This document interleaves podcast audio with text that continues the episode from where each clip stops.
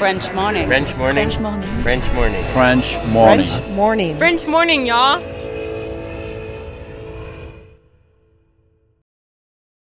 Cet épisode a reçu le soutien de la CFE. La CFE, vous connaissez? C'est la Caisse des Français de l'étranger et il s'agit d'une caisse de sécurité sociale créée en 78 pour les Français résidant hors de France. Maladie, maternité, accident du travail ou encore retraite. La CFE permet aux Français de l'étranger de continuer de bénéficier de la même protection sociale qu'en France, à l'étranger. Pour en profiter, il vous suffit d'adhérer à la CFE, peu importe votre situation, peu importe le pays dans lequel vous vivez ou dans lequel vous vous rendez, et bien entendu, peu importe la pathologie ou les circonstances, catastrophes naturelles, faits de guerre, etc. Grâce à la CFE, vous pouvez vous détendre. La Caisse des Français de l'étranger assure la continuité avec le système français de sécurité sociale lors de votre départ de France, mais aussi lors de votre retour d'expatriation, ou encore grâce à la prise en charge des frais de santé pendant vos prochaines vacances en France. Pour en savoir plus, direction cfe.fr.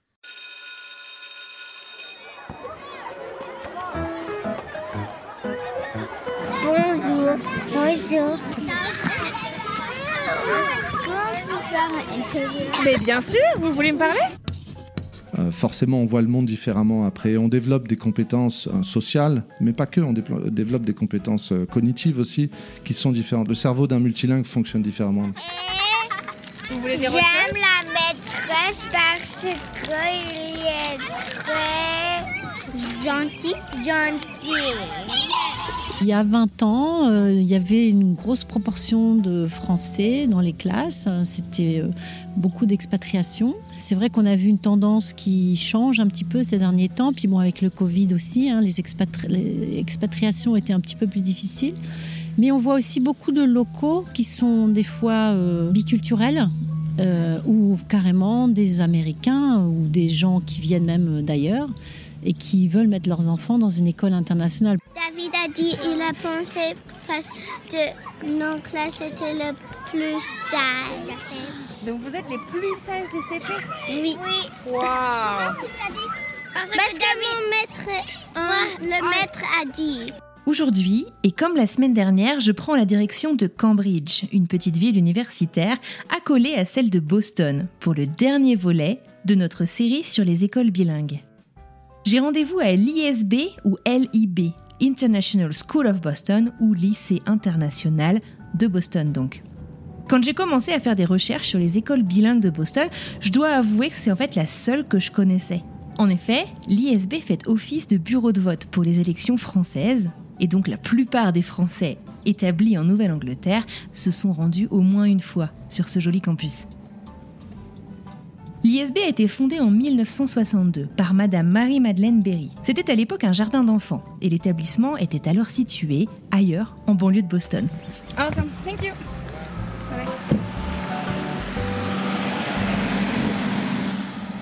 Après toute une série de déménagements successifs tout autour de la métropole de Boston, l'école grandit et s'étoffe en cursus scolaire. Ainsi, elle s'offre une école élémentaire, puis un collège et enfin un lycée.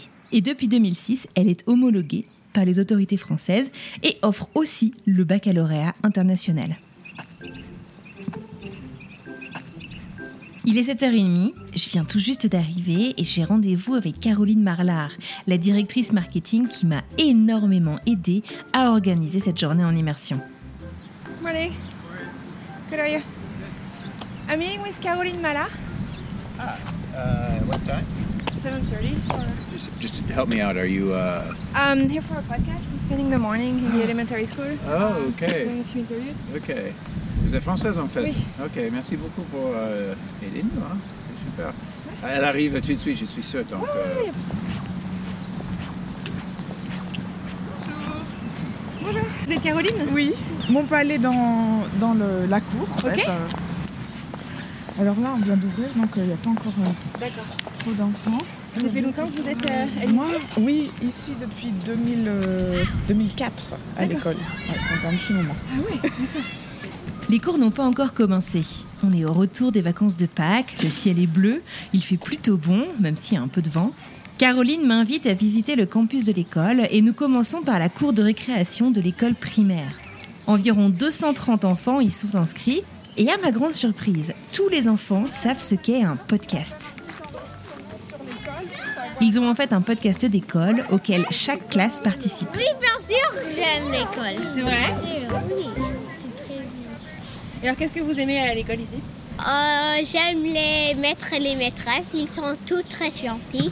Ah, c'est chouette ça. Comment s'appelle votre maître ou maîtresse euh? Guillaume et, Miss Bosso.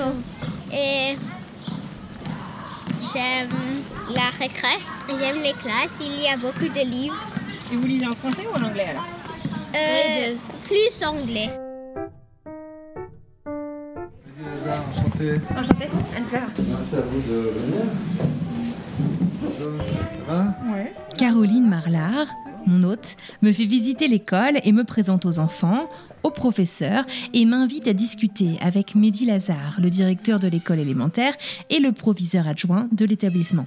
Mehdi Lazare est passionné de langue et pour cause, il en parle ou en a parlé au moins cinq le français, l'allemand, l'arabe, l'anglais et l'italien. Au moment de notre rencontre au printemps dernier, il occupe son poste depuis un peu plus d'un an. Son expérience dans les lycées internationaux des États-Unis a en fait débuté en 2006 et depuis sa carrière l'a mené à Boston, Los Angeles, Dallas et Berkeley en Californie pour son dernier poste. La majeure partie du temps d'apprentissage est dédiée au français. La langue française, la culture française, les programmes français, parce que c'est ce qu'on appelle un modèle immersif. Donc les élèves ont besoin d'être immer- immergés pendant longtemps et pendant la semaine, pendant un certain temps, dans la langue cible, qui est la langue française. En revanche, à la fin du collège, notamment le collège à l'anglo-saxonne, on ouvre vers deux tracks possibles, le bac français et le bac international. Ce qu'on a fait également, c'est qu'on a ajouté des troisièmes langues, troisième, quatrième langue. Donc nous, on a une troisième langue euh, avec l'éveil aux langues dès la maternelle. Et dès le CE1, les élèves choisissent, ils ont le choix entre le chinois, ou enfin le, le mandarin, chinois mandarin, et l'espagnol pour l'étude de leur troisième langue qu'ils gardent en fait du CE1 jusqu'au CM2. À la maternelle, avant, ils ont les deux. Ils font six mois de, de mandarin et six mois d'espagnol. Donc c'est l'éveil aux langues. Donc on a une troisième langue euh, très tôt. Troisième langue très tôt, c'est justement une des grandes originalités de l'ISB. Si beaucoup de personnes, moi la première, je l'avoue, avant de réaliser cet épisode, l'appellent encore école française ou lycée français de Boston, il s'agit en fait et avant tout d'un lycée international. Et ce, même si la plus grande communauté internationale qui le fréquente est française. À ce sujet, j'ai échangé avec Marielle Turiot, qui est institutrice à l'école élémentaire. Il y a 20 ans, euh, il y avait une grosse proportion de Français dans les classes. C'était euh, beaucoup d'expatriation. Euh, c'est vrai qu'on a vu une tendance qui change un petit peu ces derniers temps. Puis bon, avec le Covid aussi, hein, les, expatri- les expatriations étaient un petit peu plus difficiles. Mais on voit aussi beaucoup de locaux qui sont des fois biculturels ou carrément des Américains ou des gens qui viennent même d'ailleurs et qui veulent mettre leurs enfants dans une école internationale parce que ce n'est pas forcément qu'une école française. On a plutôt un label international maintenant, donc le français est très important bien sûr puisque c'est une des langues euh, en immersion en maternelle. Mais ensuite on a l'anglais qui est en primaire euh, 50-50 à partir du CE2, la classe que j'enseigne justement. Donc il y a un switch. Et ensuite, suivant l'âge des enfants, quand ils arrivent au collège, le collège est plutôt français, mais ils ont quand même des matières euh, en anglais. Et après, il y a plusieurs tracks suivant, euh, suivant ce que veulent faire les, les étudiants. Donc c'est pour ça aussi que ça s'est un petit peu plus euh, inter- internationalisé, parce que euh, on a ouvert avec des sections internationales. Donc il n'y a pas que des Français en fait. J'ai beaucoup d'enfants qui parlent les deux langues à la maison ou qui ne parlent pas du tout français. Et les vraiment français-français, je dirais un tiers peut-être.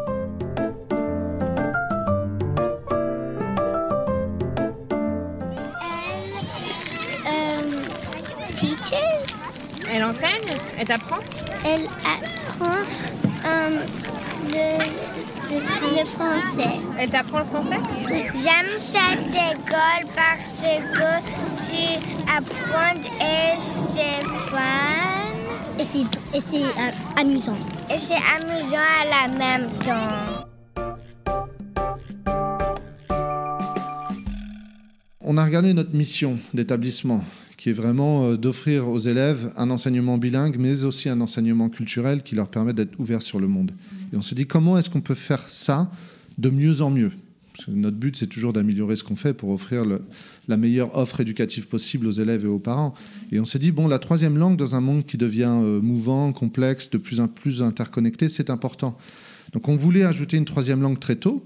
On sait que ça a des bénéfices sur, euh, en fait, comment dire, la capacité des élèves à apprendre ensuite une troisième, une quatrième, une cinquième langue, mais aussi que ça avait des bénéfices sur l'ouverture culturelle sur le monde, la capacité à voir les choses d'une autre façon la, capacité à développer une empathie pour une autre, une façon de penser, une autre façon de voir les choses, euh, une, autre façon d'appréhender un problème, un événement, etc. Donc pour nous, c'était important de continuer sur cette lancée-là. On voulait aussi, et c'est ce qu'on fait avec le, mandarin, offrir une langue qui soit non européenne. Une langue qui ne soit pas une langue romane non plus. Bon, on a l'anglais, mais on a quand même le français, l'espagnol, des langues. Ce sont des langues très centrées sur l'Europe. Donc, on voulait offrir une langue qui ne soit pas une langue européenne pour vraiment donner à, à nos élèves une dimension mondiale dans leur apprentissage et euh, notamment avec des langues qui sont complexes comme ça, pour nous, hein, les locuteurs de français ou même d'anglais, c'est important de commencer tôt. Ça permet d'avoir, euh, d'asseoir le lexique, d'asseoir la phonologie, d'asseoir les références culturelles pour vraiment prendre le temps d'être en mesure de maîtriser cette langue après certaines années. Je vais avec Ophélie, Anne-Cécile, David et des autres maîtresses et maîtres pour pour, euh, pour apprendre Pour apprendre le français. Bah, bravo, et tu, connaissais pas du tout le français avant alors? Oui. Et pourquoi tu, pourquoi tu voulais apprendre le français? Parce que le soeur de ma maman et euh, ils vivent dans France et ils parlent français et je veux parler avec eux. avec eux. Alors j'ai appris le français. Ah bah, bravo. Hein. Une communauté internationale donc et un apprentissage des langues qui ne se limite pas au territoire de l'Europe. Ce sont des engagements forts envers la diversité et l'inclusion. Mais plus concrètement et au-delà de ça, comment est-ce que l'ISB agit en ce sens? Les membres de la communauté arrivent avec... Euh, avec des, euh, des, backgrounds très différents dans leur rapport à la, diversité, l'équité et l'inclusion, hein, ne serait-ce qu'entre la vision un peu américaine et la vision française. Donc pour nous, ça signifie qu'il faut prendre le temps, il faut créer les espaces euh, pour ces conversations-là. Et c'est vraiment ce qu'on a fait cette année. On a engagé une équipe de deux consultants qui ont passé euh, beaucoup de temps à travailler avec tous les collègues, à travailler avec l'équipe de direction, à travailler avec... On a un comité d'EI qui a travaillé avec notre communauté Diversity, Equity and Inclusion. Et on est en train de développer par exemple un statement, un diversity statement. On est en train de développer un plan aussi qui devrait être rendu public dans les prochaines semaines ou à la rentrée, qui nous permettra d'avoir des priorités vraiment sur les trois ou quatre prochaines années en termes de diversification de la communauté, euh, euh, de processus, par exemple, avoir des, processus qui soient encore plus inclusifs en matière d'éducation de la communauté aussi. Donc il y a vraiment beaucoup de choses qui sont mises en œuvre cette année avec une vraie réflexion où on, veut être sûr qu'on a euh, une, connaissance commune, une compréhension commune des enjeux, afin de mettre en place un plan qui nous permette d'avoir un impact qui soit un impact réel. Madame Durieux enseigne depuis plus de 20 ans à l'ISB. Comment est-ce que l'enseignement a évolué au fur et à mesure du temps et quel genre de veille est-ce que l'établissement effectue vis-à-vis de l'enseignement, que ce soit français, américain ou encore ailleurs? Je vais sortir des clichés, mais il y a 20 ans, euh, le côté, il y avait un stéréotype. Le les Français sont très stricts, très euh, frontaux, etc. Et les Américains, c'était plus le. Il y a un truc qui m'a frappé, c'est la libre circulation des enfants euh, dans la classe, non? Voilà, ils peuvent se lever, ils peuvent mais tout est contrôlé quand même. Ça reste, euh, voilà, c'est le petit côté français qui revient. On prend les bonnes choses. Euh, c'est vrai qu'il faut qu'ils agissent, qu'ils interagissent, qu'ils soient à l'aise, qu'ils soient impliqués. Et ça, c'est il faut, faut euh, essayer d'avoir un climat, un climat qui soit qui leur permette de se sentir bien. Mais il faut quand même une structure. Ce que je trouve bien, c'est d'avoir des, des, règles bien, bien définies, mais quand même une fois qu'on est dans ces, dans ces règles-là et qu'on les respecte, on, a une certaine liberté hmm. pour les enfants, mais en les laissant libres, et, parce qu'il faut qu'ils puissent s'exprimer. Donc, euh, Ça ne peut se faire que s'ils se sentent bien. Après, on est très ouvert, on est formé. Moi, j'ai eu plusieurs formations quand je suis, depuis que je suis ici, des formations extraordinaires sur la lecture, sur les mathématiques. Enfin, on suit vraiment ce qui se, qui se fait. Le côté américain, canadien aussi, apporte beaucoup de choses nouvelles. Donc, euh, ça nous permet après de nous faire notre petite, euh, notre petite sauce. Et c'est vrai qu'on est assez libre quand même. euh, et stimulé. Donc, euh, en tant qu'enseignante, c'est vrai que moi, je ne me suis pas ennuyée du tout. On est en veille, ça c'est vrai, c'est un bon mot en fait, mais on est en veille euh, sur ce qui se passe aux États-Unis, mais pas que. En fait, il y a des choses formidables qui se passent dans les lycées français internationaux ailleurs, en Asie, euh, en Afrique. Enfin, il y a des collègues qui font un vrai travail et il y a des choses qui commencent à se passer qui sont très intéressantes en France, avec cette idée de bienveillance, qui est une idée qui est très, euh, très axée euh, social-emotional learning ou, ou apprentissage socio-émotionnel. Donc ça bouge de, de tous les côtés, j'ai envie de vous dire. Et donc nous, euh, ce qu'on fait, c'est qu'on a ouvert nos antennes et on regarde vraiment ce qui se passe ailleurs d'intéressant qu'on fait venir. Après, une chose qu'on a remarqué, c'est qu'il faut aussi des ressources. Donc, par exemple, cette année, on a commencé euh, sur le primaire à avoir une, psychologue scolaire ou school counselor qui est à plein temps dédiée au primaire et qui est en charge d'une partie de notre apprentissage socio-émotionnel à travers un certain nombre de leçons, de leçons. Donc, il y a une progression avec des thèmes sur lesquels on va travailler toute l'année, avec des leçons qui sont faites dans les classes, avec des assemblées qui sont faites sur certains niveaux de classe. Là, on est en train de réfléchir à une addition de certains programmes, qui soient des programmes systématisés pour travailler certains aspects de l'apprentissage socio-émotionnel, qui est un terme un peu euh, euh, vaste, en fait, pour regrouper un certain nombre de pratiques. Euh, donc le- le- les pratiques peuvent être construction de la communauté, réparation d'un certain nombre de, de dommages qui a été fait à des, membres de la communauté ou à des espaces de la communauté, mais ça peut être aussi apprendre aux enfants à réguler leurs émotions, manager leurs émotions, réguler leur, leur rapport avec eux-mêmes ou réguler le rapport aux autres, mais aussi réguler le rapport à la planète. Pour nous, ça passe quand même dans une action euh, d'éducation à l'environnement, mais aussi par du SIL, parce que c'est quand même dans une certaine mesure le rapport aux autres et notre responsabilité individuelle vis-à-vis du collectif. On travaille aussi sur comment intégrer l'enseignement à la française autour de la citoyenneté avec le SIL, parce que nous, voyons ça comme un tout, hein. le rapport aux autres, le rapport à soi et le rapport à la planète. Et euh, on essaye de voir comment aussi mieux communiquer avec notre ancrage local pour avoir une, action, pour avoir un impact sur l'ancrage local. Donc ça, c'est des actions qu'on voudrait développer dans le futur, voir comment nos élèves pourraient être plus impliqués dans la communauté. euh, Vous avez des large. exemples d'actions de, d'actions justement au niveau local? Oui, ce qu'on a fait par exemple cette année, c'est un partenariat avec un animal shelter, donc un, Un refuge pour animaux? un refuge pour animaux. Et en fait, on a demandé à, à des enfants de venir avec euh, des denrées alimentaires ou des jouets pour les animaux, afin de pouvoir la- rendre la vie de ces animaux un petit peu plus agréable. Et du coup, chaque classe a adopté un animal, de façon un peu symbolique. Euh, la- les classes ont récolté des choses, on a été les porter au refuge, et puis ensuite on a reçu par exemple des photos de l'animal avec les- tous les petits jouets ou tout ce qui avait été rapporté par les classes. Donc là, on a créé une relation, un partenariat avec euh, ben, un acteur local pour faire quelque chose pour améliorer, on va dire, la communauté locale. Et donc là, on est typiquement, je trouve, dans le, dans le SIL, avec des actions qui ont du sens, qui sont concrètes pour les élèves, qui sont des actions authentiques Mhm. et qui permettent de se placer soi dans un, dans un tout un petit peu plus large. Alors, on parle d'ancrage local et international, mais on a oublié un petit morceau. L'école internationale de Boston est aussi très ancrée au sein de deux réseaux, l'AEFE E et le MLF. Deux réseaux que l'école considère comme une grande force au quotidien et plus particulièrement tout au long de la pandémie du Covid. L'AEFE, E, c'est en fait l'Agence pour l'enseignement du français à l'étranger et c'est la branche du ministère des Affaires étrangères qui s'occupe de l'éducation française à l'étranger.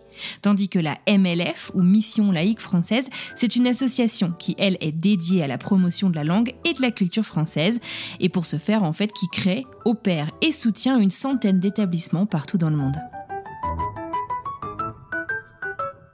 Et en fait, les deux sont très présents pour nous. Pour vous donner un exemple, pendant la crise sanitaire, nous avions des, réunions euh, euh, hebdomadaires avec euh, l'AEFE à Washington, et notamment en fait l'attaché éducatif à Washington, qui nous aidait d'un point de vue institutionnel, un peu moins pédagogique, mais aussi sur du soutien financier, du soutien institutionnel, du soutien pour sécuriser les visas, pour que nos professeurs puissent venir en J1 malgré le travel ban les écoles françaises à l'étranger ont toujours sécurisé leur visa. Et ça, c'est grâce au travail de l'AEFE. La MLF nous soutient absolument très activement en termes de pédagogie, par exemple, avec des, formations, euh, des webinaires, on a des réunions. Et puis, euh, il y a bien sûr l'inspecteur de l'éducation nationale qui est basé à Ottawa, avec son équipe qui soutient aussi toutes les écoles d'un point de vue pédagogique. Donc, il y a eu énormément de ressources qui ont été créées pendant la crise sanitaire pour soutenir les enseignants. Il y a eu des réunions, il y a eu des groupes de travail. Donc, on a vraiment un réseau formidable qui nous permet euh, d'avoir une synergie des, bonnes pratiques, des, choses à faire, et puis aussi d'échanger. Et c'était particulièrement utile ces trois dernières années, bien sûr. I wanted to get a French diploma for um, my um, dream job. What's your dream job? Um, an ethnobotanist. What's that? So basically, you go around the country, and well, basically, you actually you go around the world, basically, and you um, study plants for um, medicine for pharmacies, and you know, like you study the plants for medicine and stuff. Which I really want to do. I mean, I am trying, but it, sometimes it's a little difficult with the conjugations and stuff. I know. Et mon prof fait des blagues. Ah, ils font des blagues? Est-ce que oui. tu as une blague à partager avec nous? Oui. Um, Parfois, on dit, on dit où est quelqu'un et après, il dit dans la poche. Je suis bon public.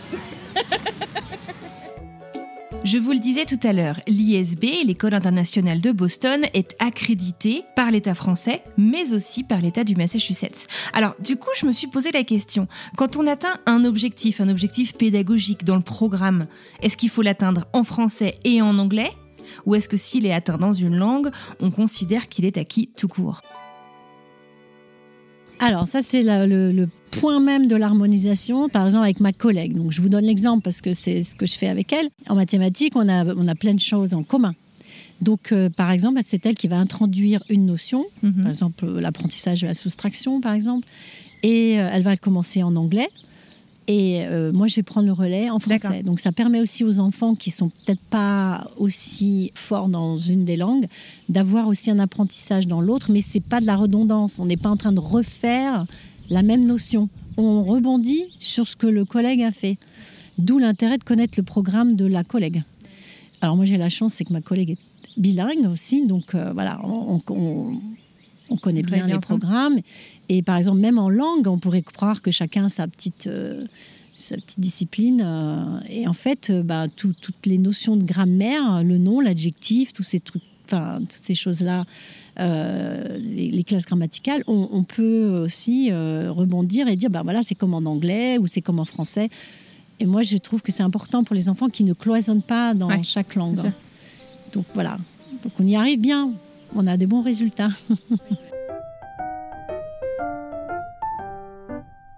Comment tu t'appelles? Margot. T'as quel âge?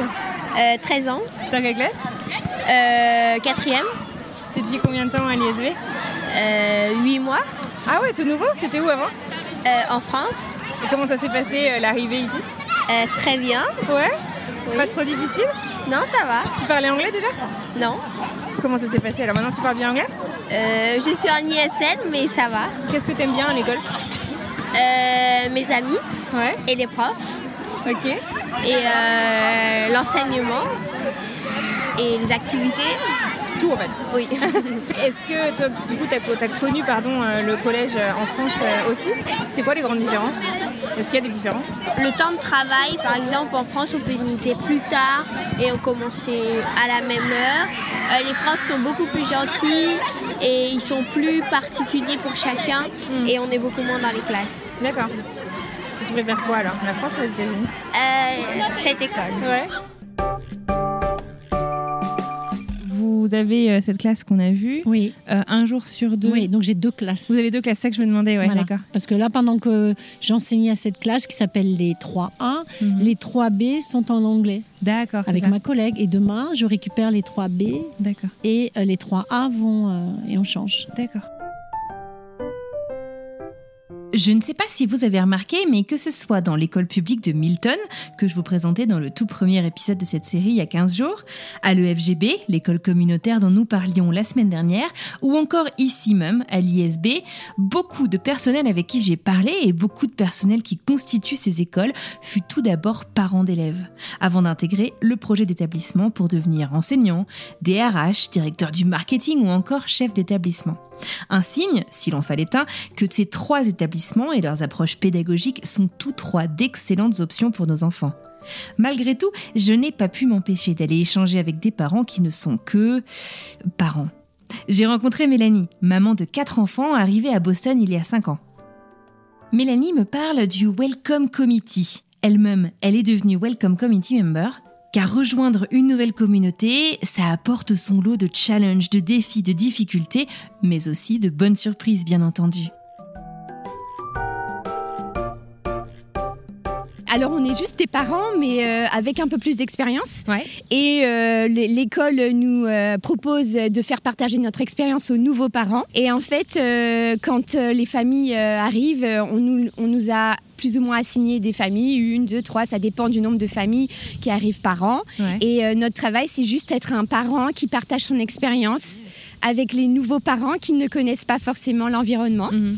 Euh, ça peut être pour, les, pour aider pour les sports en dehors de l'école. Ça peut être pour aider euh, à l'enfant avant qu'il arrive à l'école, lui permettre de rencontrer ses camarades avant la rentrée, Mhm. avant son arrivée. Euh, ça, ça marche super bien. Ils sont super contents. Ils se font des amis. Et euh, le jour de la rentrée, ils sont. C'est moins intimidant. c'est pas c'est pas un univers inconnu. Ils reconnaissent les copains qu'on leur a fait rencontrer euh, par une playdate ou euh, et du coup ils courent, ils sont hyper contents et l'adaptation elle se fait tellement mieux. Ah, c'est super. Et voilà pour euh, chercher une maison, pour euh, Ah oui, vraiment tout. oui quoi. oui conseiller des coins, conseiller des restaurants, les plages là pour le summer vacation, Ouais. tout. Et en fait les parents ils adorent. Me prêter à cette expérience j'adore aussi. Je trouve ça extraordinaire. On rencontre plein de gens. De mon expérience ils sont heureux de m'avoir rencontré et ils me remercient de les avoir aidés. Et moi, c'est ça qui me fait plaisir. Comment est-ce que cette mère de famille a-t-elle choisi l'école dans laquelle elle allait scolariser ses enfants? La chose la plus importante pour moi, c'était l'école pour les enfants. Mhm. C'était ce qui me tenait le plus à cœur. Parce que euh, dans les États-Unis, suivant là où vous habitez, vous pouvez avoir euh, un temps complètement différent. À Miami, c'est l'été tout le temps, en Californie aussi. Et euh, moi, ce que je recherchais dans l'expérience, le plus important, c'était l'expérience pour mes enfants l'éducation pour mes enfants et comment eux, ils allaient pouvoir retirer le meilleur de leur expérience aux États-Unis. Donc, ce que j'ai fait, c'est que j'ai été sur Google et j'ai cherché les écoles. Ouais. Dans toutes les villes que mon mari m'a proposées, j'ai cherché les écoles. Et quand j'ai trouvé l'ISB, vraiment, je suis tombée amoureuse de l'école. Je, me suis dit, ah, je veux ça. Je veux ça pour mes enfants, je veux qu'ils aient cette expérience, je veux qu'ils vivent cette expérience et je veux qu'ils grandissent grâce à cette expérience.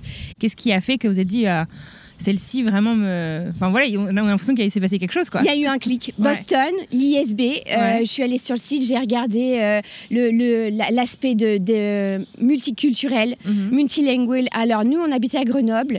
Euh, la diversité est différente, bien sûr, en France. Mais là, j'avais l'impression que j'allais mettre mes enfants comme dans, dans un endroit où ils allaient avoir accès au monde entier. Je ne sais pas comment vous expliquer. C'est comme si dans un... Dans, dans le- pour moi, dans l'image que je me suis faite, c'est je vais les, dans cette école, ils vont, ils vont être ouverts sur le monde entier. Ouais. Parce que euh, on voyait très bien sur le site, c'était expliqué qu'il y avait des nationalités du monde entier des- Mhm. et que, et que les enfants avaient, euh, avaient l'ouverture sur le monde dans l'école, par l'école. Et ça, ça m'a séduit. Je me suis dit, Oh, c'est extraordinaire, euh, la chance que vont avoir mes enfants de vivre cette expérience. Et puis le curriculum.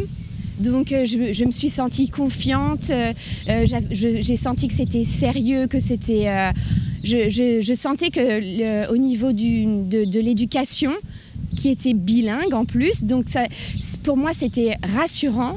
Et, et je me sentais en plus, euh, je, je sentais que je leur donnais une opportunité supplémentaire par rapport au reste, euh, parce qu'ils allaient pouvoir euh, s'adapter facilement, parce que la langue était le français, mais en même temps c'était une école bilingue. Donc en fait ils allaient apprendre l'anglais en même temps qu'ils allaient continuer le français. Et ça c'est incroyable pour les familles expatriées parce que moi une de mes plus grandes peurs c'était de me dire je vais arriver dans une ville où je vais devoir les mettre dans une école américaine, ils parlent pas anglais mes enfants et donc ils vont rien comprendre. Et j'avais honnêtement pour dire juste simplement, j'avais peur qu'ils du coup ils, perdent le, leur, leur niveau et, vous ne savez jamais quand vous êtes expatrié combien de temps vous allez rester.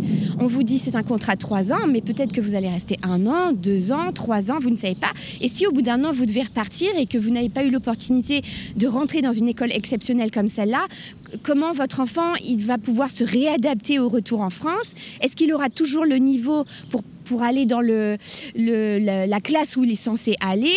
Et ça, ça me faisait peur. Et en fait, cette école, pour moi, c'était globalement tout ce euh, tout ce dont j'avais besoin au niveau éducation et au niveau scolaire et, et en plus bilingue et en plus multiculturel.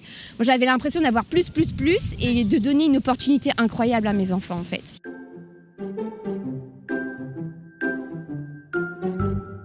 Comment savoir dans quelle école, dans quelle méthode d'apprentissage, dans quelle pédagogie nos enfants vont s'épanouir, grandir, apprendre, maintenir le français? J'ai posé la question à tous mes interlocuteurs. Quels seraient les messages qu'ils souhaiteraient vous adresser à vous, famille, qui vous posez encore la question? Que les mamans veulent savoir, et les, parents en général, c'est euh, oui le niveau, etc. Bon, moi, je suis absolument satisfaite du programme. Euh, qui a été donné à, mes enfants. Ils ont fait des parcours différents d'ailleurs. Ils ont gradué ici. Je suis fan, quoi. Il y a pas. Je suis convertie et si je devais le refaire, je le referais. Il faut voir à long terme. Voilà. Il faut voir à long terme parce que c'est important dans la scolarité des enfants. Ça dépend du projet des familles. Et c'est vrai qu'ici, c'est du long terme. Quand je suis arrivée ici, il n'y avait pas autant d'offres. Hein. Maintenant, j'avais trois enfants d'âge différents. Ouais dont un qui était déjà dans le système secondaire. Donc là se posait le, problème du secondaire et du, lycée, etc. Et euh, donc pour moi, il n'y avait vraiment pas de question à se poser. Il fallait absolument qu'il soit dans une école euh, française, enfin avec un programme français. Et ce qu'on veut savoir, c'est est-ce que, est que l'enfant va continuer et être capable, par exemple, de réintégrer une école française derrière? Et je dirais, bah oui, parce que moi, les miens, ils l'ont fait.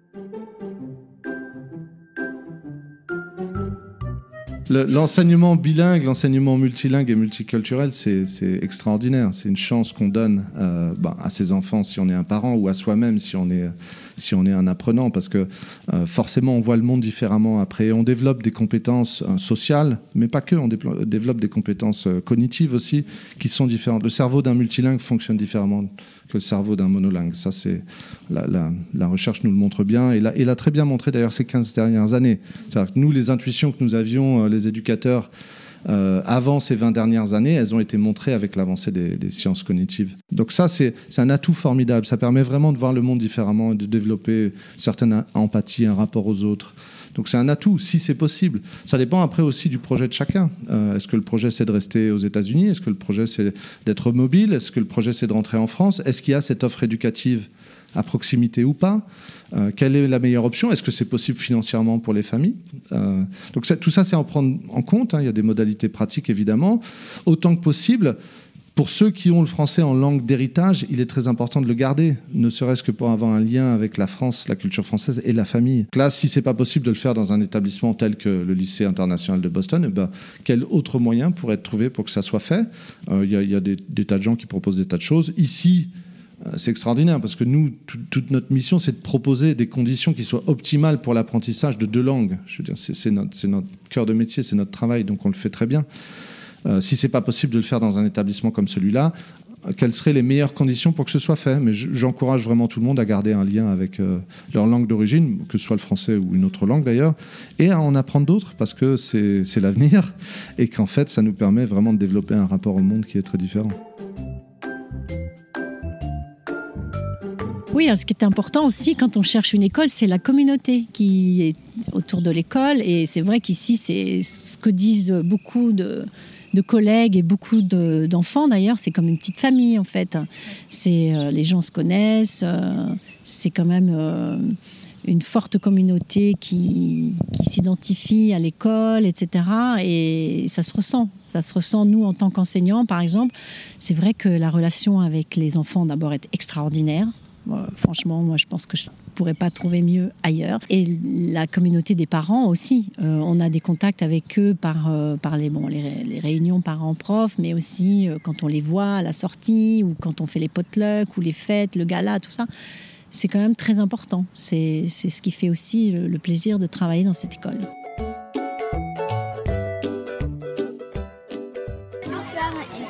Mais bien sûr, vous voulez me parler? Eh ben venez alors, je vous écoute. Aussi, Marion veut faire aussi. On a j'aime ma préférée crème. J'aime l'école Ouais. parce qu'on apprend beaucoup de choses. Et, on rencontre des nouveaux amis. Et c'est très chouette. Ouais. Et j'aime l'école beaucoup. Si on parle du futur de, de l'ISB, donc euh, là, si j'ai bien calculé, l'école a 60 ans? C'est ça.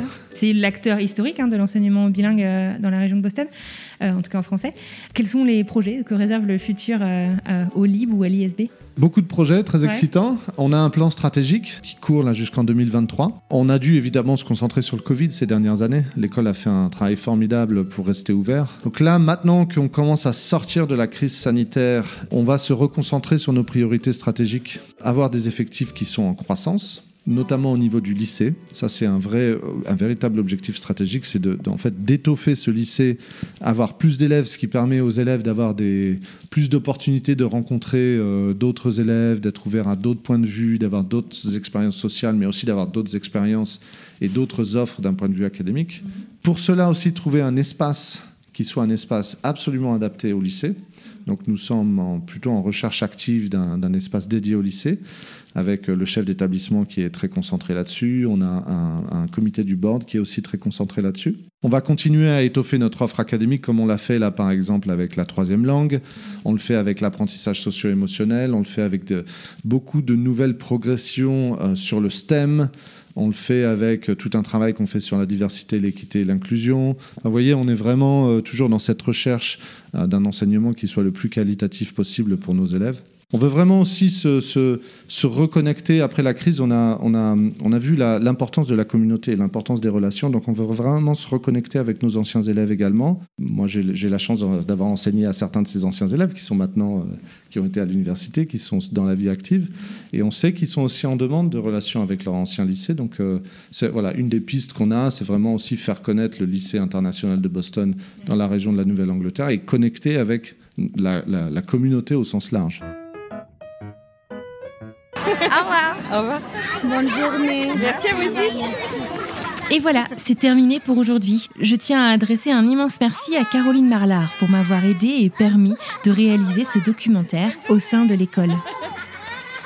Je tiens également à remercier tout le personnel que j'ai rencontré, ainsi que les enfants et les parents d'élèves. J'espère que cette série d'épisodes vous aura plu et vous aura permis d'y voir un peu plus clair sur les différentes options qui se présentent à vous lorsque vous arrivez à l'étranger et que vous cherchez où scolariser vos enfants. N'hésitez pas à partager cette série autour de vous, à nous laisser une pluie d'étoiles sur Spotify et Apple Podcast, ainsi qu'à nous laisser un petit mot. Ça nous aide énormément à faire grandir le podcast et on va pas se mentir, c'est aussi très encourageant. Avant de vous quitter, je vous propose un petit extrait quant à l'histoire que nous découvrirons mardi prochain.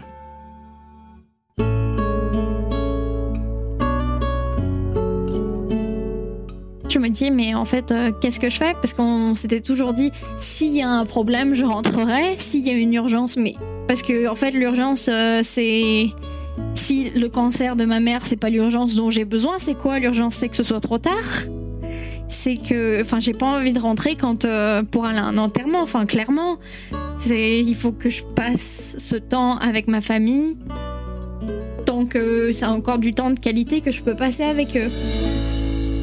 Encore merci à vous de nous avoir écoutés. Je vous souhaite une très belle semaine et je vous dis à mardi prochain pour une nouvelle histoire.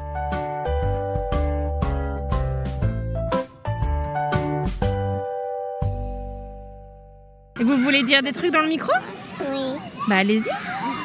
On partage. Bonjour. À mon ami Tu veux tenir? Non. Non? Ok. Moi je veux. Tu veux? C'est très fragile celui-là, d'accord? On fait très attention, ok? Celui-là, il enregistre. Ah, je l'aime ça. Bonjour. Oui, oui. J'ai fait un karaoké il y a pas longtemps, mais euh, Ah. j'ai pas une super voix, donc ça devait pas être exceptionnel. Mais bon, ils avaient mis tellement fort qu'on s'entendait pas, donc ça allait.